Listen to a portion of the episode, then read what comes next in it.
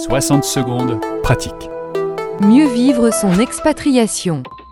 Jérémy depuis Antibes se pose la question Ai-je besoin de consulter un coach pour réussir mon expatriation? Bonne question, bonne question à laquelle je vais répondre en te renvoyant à une autre question. Te viendrait-il à l'idée de pratiquer le saut en parachute sans un instructeur et sans le matériel nécessaire? Bien sûr que non. Enfin, j'espère pour toi. Hein. Sinon, ça veut dire que tu es suicidaire. Et là, c'est pas un coach qu'il te faut, mais un bon psychothérapeute. Le coach, c'est un peu le Sherpa d'expatrié, en plus glam. C'est un expert du changement, capable de t'accompagner sur le chemin du héros que tu as bravement choisi d'emprunter. Il a une super boîte à outils dans laquelle il va puiser pour faciliter ton cheminement en terre inconnue. Avec lui, tu vas prendre des raccourcis et ascensionner plus rapidement au septième ciel. Donc, si tu as l'intention de suivre euh, l'épreuve, euh, de survivre pardon, à l'épreuve de l'expatriation et de revenir au village en héros glorieux, je te recommande d'investir ton temps et de l'argent dans un programme de coaching d'expatriation. Bonne nouvelle, pour l'expat salarié, le coaching est pris en charge par l'entreprise. Tu auras donc, aurais donc tout tort, très tort, pardon, tu aurais donc tort de t'en priver. Et quand ce n'est pas le cas, ben, tu n'as plus qu'à casser ton PEA.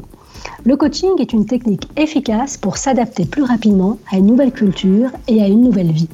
Concrètement, que va faire ton super Sharpa coach pour toi? Il peut t'aider à maintenir ton niveau de performance habituel malgré le stress élevé que tu vas endurer. Il peut te donner les moyens de réguler tes émotions, celles de ton conjoint et de tes enfants une fois rentré à la maison. Il va te permettre de développer des stratégies d'action aussi. Il va t'accompagner dans la prise de poste à haute responsabilité dans un cadre multiculturel et il va t'aider à adapter ton style de leadership à une nouvelle culture organisationnelle. Je connais un directeur expatrié à Los Angeles qui avait deux petits drapeaux dans son bureau, un drapeau français et un autre américain. En meeting, quand on le questionnait sur un sujet sensible, avant de donner son avis, il demandait à son interlocuteur s'il voulait la réponse française ou l'américaine. Tout le monde savait que sa réponse française serait franche, directe, alors que l'américaine serait beaucoup plus sugar-coated. Cette technique ludique lui a permis d'éviter bien des problèmes et surtout des accidents diplomatiques qui auraient pu compromettre sa carrière.